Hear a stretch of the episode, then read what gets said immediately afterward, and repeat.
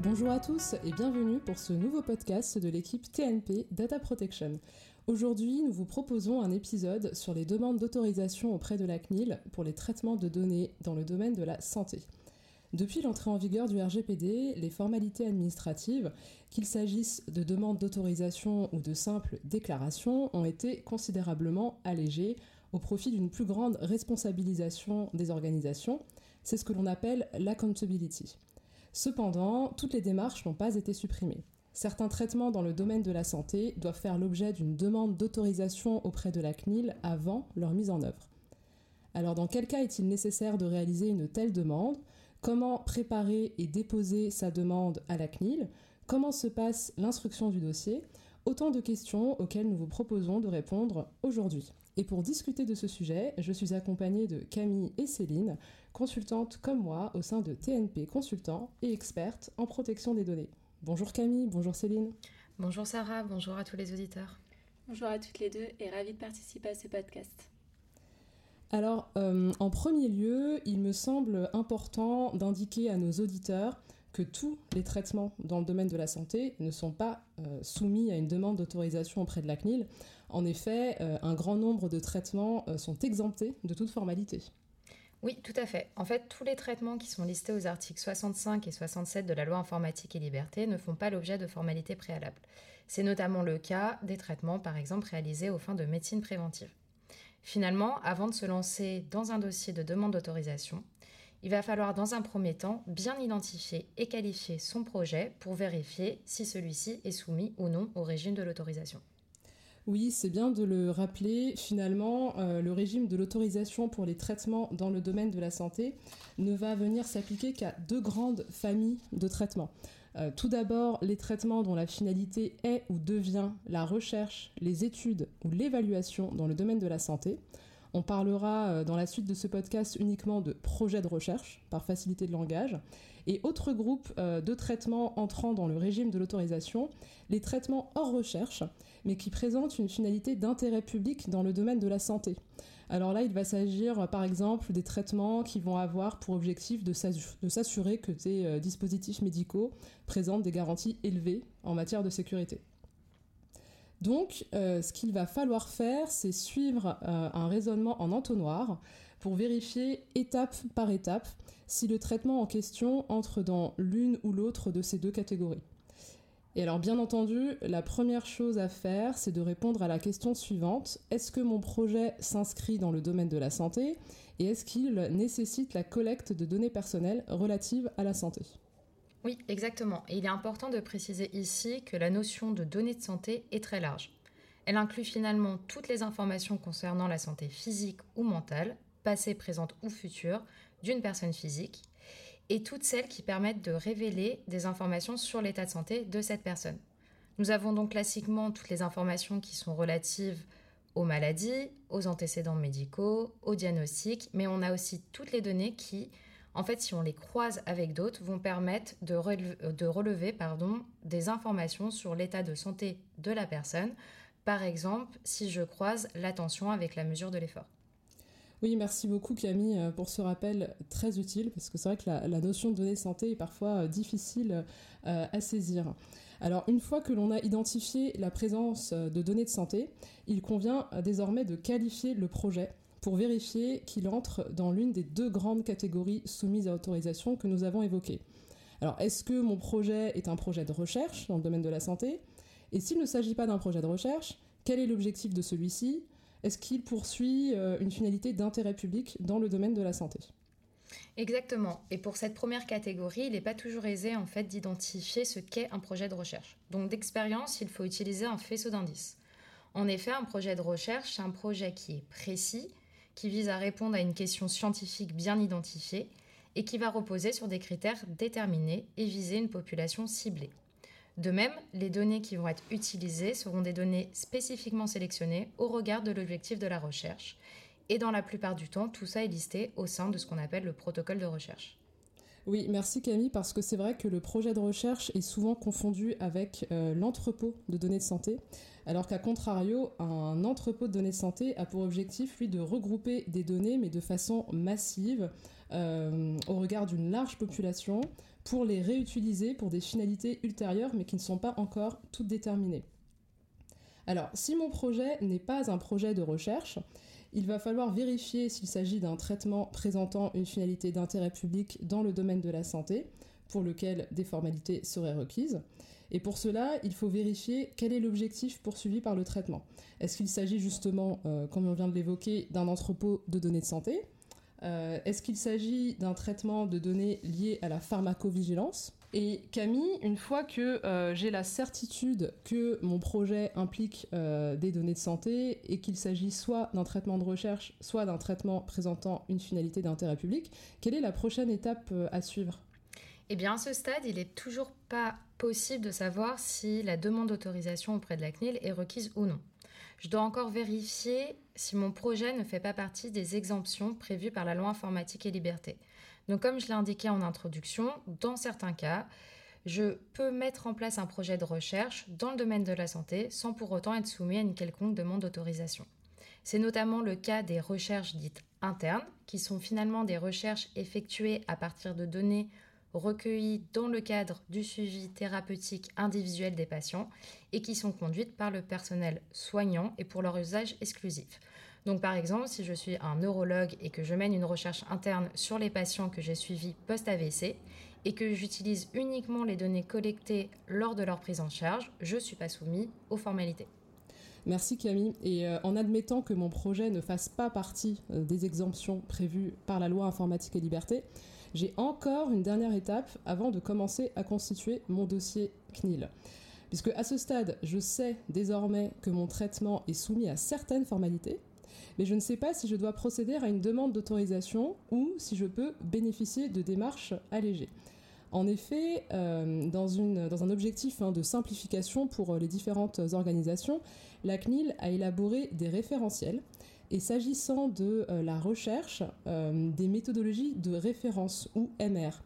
Et ces référentiels et MR euh, viennent fournir des cadres avec différents points de conformité à respecter, s'agissant notamment du type de données recueillies, des finalités poursuivies, des bases légales ou encore des durées de conservation des données. Et dans le cas où le projet est conforme en tout point à l'un de ces référentiels ou MR, le traitement pourra être mis en œuvre sans avoir besoin d'obtenir une autorisation. Oui, tout à fait, Sarah. S'agissant justement des projets de recherche, il conviendra de vérifier si le traitement entre dans le périmètre de l'une de ces six MR, donc sans rentrer trop dans le détail parce que ce n'est pas l'objet du podcast, j'indiquerai simplement que les MR 01, 02 et 03 fournissent un cadre euh, pour les recherches qui impliquent la personne humaine, tandis que les MR 04, 05, 06 concernent les recherches qui n'impliquent pas la personne humaine. Et pour les traitements hors recherche, cette fois-ci, qui présentent euh, une finalité d'intérêt public, il faudra se tourner non pas vers les MR, mais vers les référentiels euh, sectoriels élaborés par la CNIL.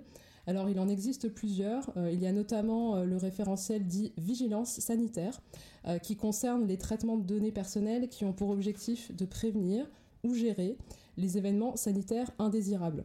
donc il s'agit par exemple de la pharmacovigilance, de la cosmétovigilance ou encore de la vigilance alimentaire. Il y a le euh, les référentiels entrepôt de données de santé et également les référentiels accès précoce et accès compassionnel qui s'appliquent au traitement euh, de données mises en œuvre par les laboratoires qui exploitent des médicaments euh, sous autorisation d'accès précoce ou compassionnel. Exactement. Et comme tu l'as indiqué tout à l'heure, que l'on soit dans le cadre d'un projet de recherche ou pas, il est très important de vérifier que le projet est conforme en tout point avec la méthodologie de recherche ou le référentiel en question. En effet, c'est seulement dans ce cas précis que l'on pourra s'exempter de la demande d'autorisation et se contenter d'une simple déclaration de conformité sur le site de la CNIL. Merci Camille. Alors euh, le sujet que l'on traite euh, aujourd'hui dans ce podcast est assez dense, assez technique. Donc euh, avant de poursuivre, je pense qu'il pourrait être utile pour nos éditeurs que nous résumions brièvement les étapes que nous venons de développer. Alors en résumé, voici les questions à se poser. Tout d'abord, est-ce que je suis dans le domaine de la santé et est-ce que je traite des données de santé? Si la réponse est positive, est-ce que mon projet est un projet de recherche impliquant ou non la personne humaine? Ou est-ce que je porte un projet hors recherche mais dans le domaine de la santé poursuivant une finalité d'intérêt public? Si la réponse est positive, Je vais vérifier si je bénéficie des exemptions des articles 65 et 67 de la loi informatique et liberté. Exemption, on l'a vu, s'appliquant par exemple aux recherches dites internes. Si la réponse est négative, que mon projet n'entre dans le champ d'aucune exemption, je vais alors me demander si je coche toutes les cases euh, d'une méthodologie de référence de la CNIL ou d'un référentiel santé. Et est-ce que je suis conforme en tout point à ces documents? Et si la réponse est négative, c'est-à-dire euh, dans l'hypothèse où mon projet ne va pas absolument cocher toutes les cases des éléments exigés par euh, les MR ou référentiels, c'est dans ce cas que je devrais préparer mon dossier de demande d'autorisation dossier qui doit contenir euh, un certain nombre d'éléments que je vous propose de détailler désormais en compagnie de Céline. Oui, tu as bien résumé, Sarah. Alors tout d'abord, afin de constituer un dossier de demande d'autorisation, il peut être nécessaire de mobiliser plusieurs acteurs clés, comme par exemple le DPO ou encore le RSSI. Il peut être également pertinent d'interroger les organismes dépositaires de données dans le Système national des données de santé, autrement dit le SNDS, lorsque la demande porte sur l'utilisation des données issues de ce système. Afin de vous aider notamment dans l'instruction de ce dossier, la CNIL a publié en début d'année, en février 2023, deux articles qui livrent les bonnes pratiques en cas de demande d'autorisation, qu'elles soient recherche ou hors recherche, et que nous vous recommandons d'aller lire. Merci. Alors si on se penche d'abord sur les euh, demandes d'autorisation dites recherche, est-ce que tu pourrais nous préciser quelles sont les pièces devant être fournies en conséquence? Oui, il convient tout d'abord de fournir une description détaillée des caractéristiques du traitement envisagé, à la fois sur ses aspects juridiques et techniques. Je ne vais pas les lister les éléments requis par la CNIL, que nos auditeurs pourront retrouver en intégralité dans les articles précités. Par ailleurs, la CNIL recommande fortement aux demandeurs de préciser les points de non-conformité juridiques et techniques à l'un des référentiels ou méthodologies de référence dans lequel le projet de recherche inscrit il faudra également justifier les écarts avec ces référentiels ou ces méthodologies de référence. Lorsqu'une analyse d'impact sur la protection des données est requise, la CNIL préconise de la réaliser avant de déposer la demande d'autorisation et de la transmettre lors du dépôt du dossier, et ce, afin d'en faciliter l'instruction. Si l'analyse d'impact n'a pas été transmise lors du dépôt, elle pourra toujours être demandée lors de l'instruction par la CNIL. Enfin, si vous estimez que la réalisation d'une AIPD n'est pas obligatoire, il faudra le justifier dans le dossier. Merci Céline. Et alors, euh, comment vont être transmis ces éléments dans le dossier de demande d'autorisation? En pratique, l'ensemble des éléments évoqués ci-dessus doivent être décrits dans un protocole de recherche ainsi que dans son résumé qui devront être joints au dossier. Pour vous aider, la plateforme des données de santé, ou plus communément appelée le F-Data Hub, a élaboré un starter kit en concertation avec la CNAM et le Comité éthique et scientifique pour les recherches, les études et les évaluations dans le domaine de la santé, le CESRES. Une partie de ces éléments pourront également figurer, si ce n'est pas dans un protocole, dans l'éventuel AIPD jointe au dossier lorsque celle-ci est requise. Merci Céline pour ces précisions. Et tu nous as pas dit si dans le cadre des demandes d'autorisation recherche, le demandeur devait aussi fournir l'avis d'une instance scientifique ou éthique sur euh, justement ce projet de recherche. Oui, tu as raison Camille. En plus des éléments que je viens de préciser, il convient également de communiquer dans le dossier l'avis favorable du comité compétent. Donc pour les projets de recherche impliquant la personne humaine, il s'agit du Comité de protection des personnes, le CPP, et dans certains cas, l'Agence nationale de sécurité du médicament et des produits de santé, l'ANSM. Pour les projets de recherche n'impliquant pas la personne humaine, et lorsque le projet n'est pas conforme à une méthodologie de référence, il s'agira du CESRES. Alors nous venons d'évoquer les pièces à communiquer au dossier lors d'une demande d'autorisation dite recherche. Mais qu'en est-il, euh, Céline, du dossier pour les demandes d'autorisation hors recherche? Alors comme pour les projets de recherche en santé, le dossier devra comporter une description du traitement envisagé, tant sur ses aspects techniques et juridiques comme nous l'avons évoqué, mais dans ce cas, ces éléments figureront dans un document unique ou dans l'AIPD lorsque celle-ci est requise et non pas dans un protocole de recherche. Et dans le cas où il y aurait une non-conformité à un référentiel applicable, il conviendra de détailler les points de non-conformité, d'en justifier les écarts et de décrire des mesures supplémentaires envisagées pour les compenser.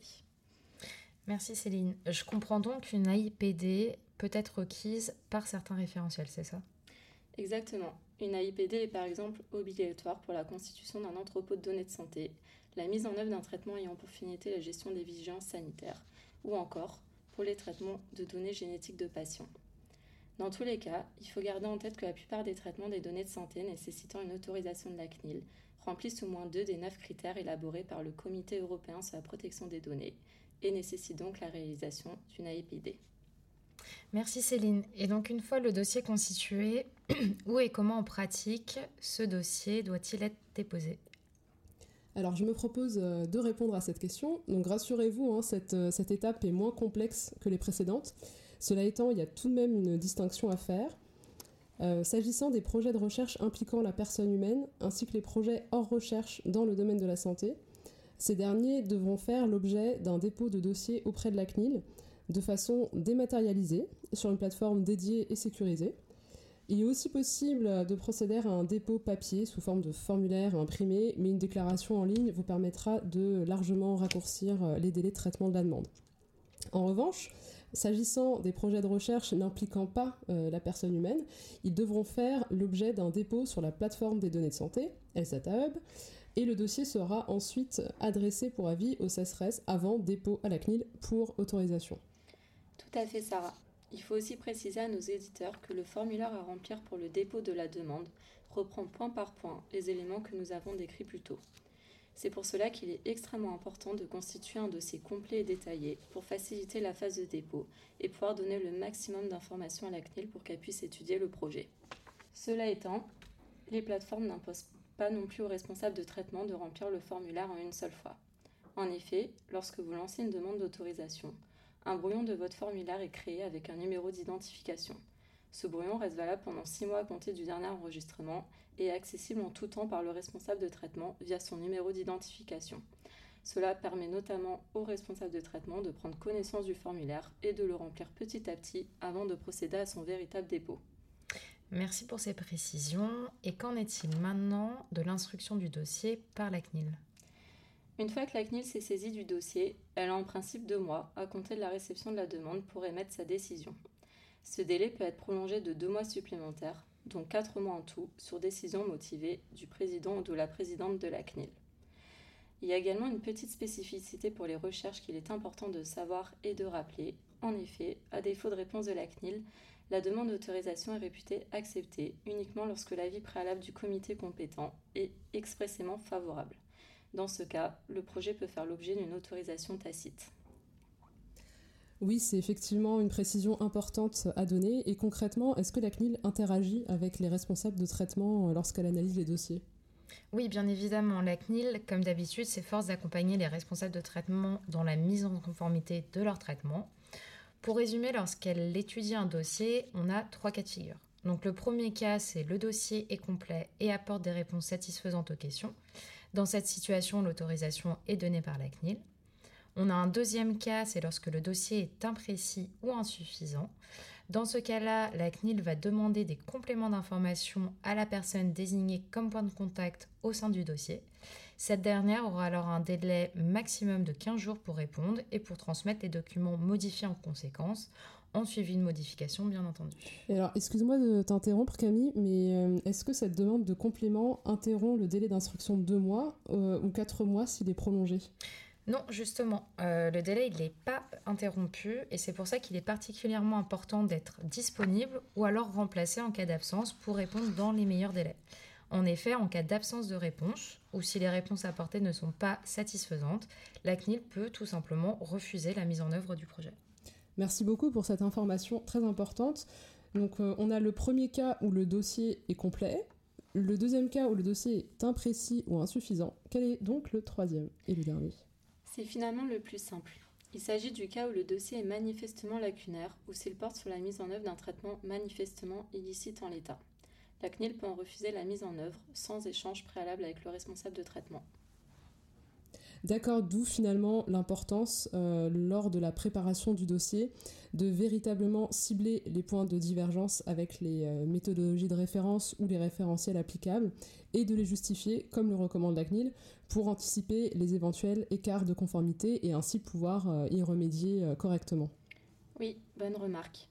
Et avant de clôturer ce podcast, il faut bien évidemment préciser qu'en cas de modification substantielle du dossier, par exemple de l'identité ou de l'adresse du responsable de traitement, des finalités, des interconnexions, des données traitées ou encore des destinataires, il est nécessaire de faire une demande de modification substantielle auprès de la CNIL. Pour cela, rien de compliqué, il suffit de se munir du numéro de la déclaration initiale ainsi que des coordonnées du responsable de traitement et d'aller sur le site internet de la CNIL afin de cliquer sur le bon formulaire de demande.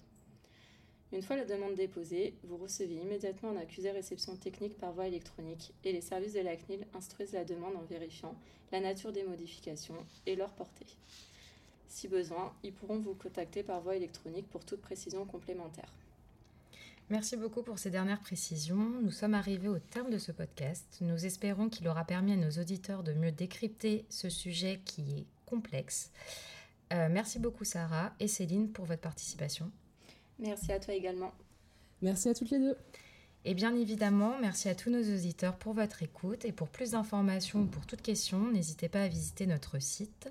Nous revenons très vite vers vous avec un nouveau podcast.